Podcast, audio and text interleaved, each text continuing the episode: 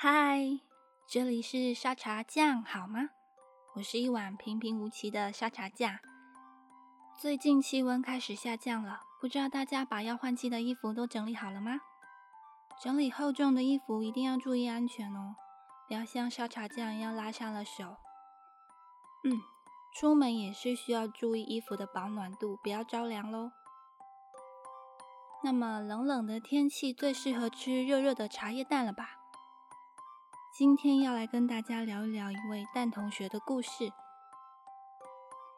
不知道大家在中二时期有没有遇过一种同学？嗯，就是天天在老师暴怒边缘疯狂试探的那种白目小孩。我就遇过一位这样子的蛋同学。那是一个月不黑、风很低的晚自习发生的故事。当我们大家都在低头假装努力自习的时候，班导来了。他带着关键证物来了，然后把一袋茶叶蛋放在蛋同学的桌上，然后大家立刻就开启围观模式，要看蛋同学到底又做了什么荒唐事情。可是蛋同学只是一脸无辜的看着班导，然后不说话。班导就说。你不要在那边跟我装傻！你干嘛没事把人家便利商店的茶叶蛋丢进关东煮里？这次我先帮你买下来了哈，你下次不要再干这种事。然后蛋同学就说：“哦，所以这是我刚刚煮的关东蛋啊！关东蛋啊！关东蛋！会做出这种荒唐事的，在班上真的也只有蛋同学了。但是，好孩子不要玩食物哦。”嗯，坏孩子也不行，当然大人更不行哦。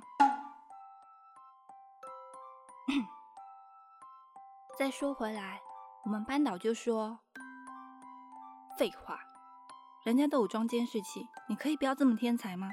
你先跟我说，你为什么要把茶叶蛋放到关东煮里？”但同学眨着无辜的大眼说。我只是觉得放在那里面，说不定会有更多人想要买啊。结果就是，除了他本人以外，大家全部的白眼都翻到后脑勺去了。再次叮咛哦，绝对不要玩食物浪费食物，造成店家的麻烦。除此之外，蛋同学还有一件非常值得跟大家一起讨论讨论的事情，那就是。在他跟女朋友分手之后，他还特地去找过他女朋友。当时大家都以为他只是想要挽回女朋友，可是他却告诉我们，这只是为了要拿回属于他的五十块。可是我们怎么想都觉得，为了五十块而已，这么慎重，是不是在唬我们啊？因为不想要承认在女朋友面前低声下气之类的。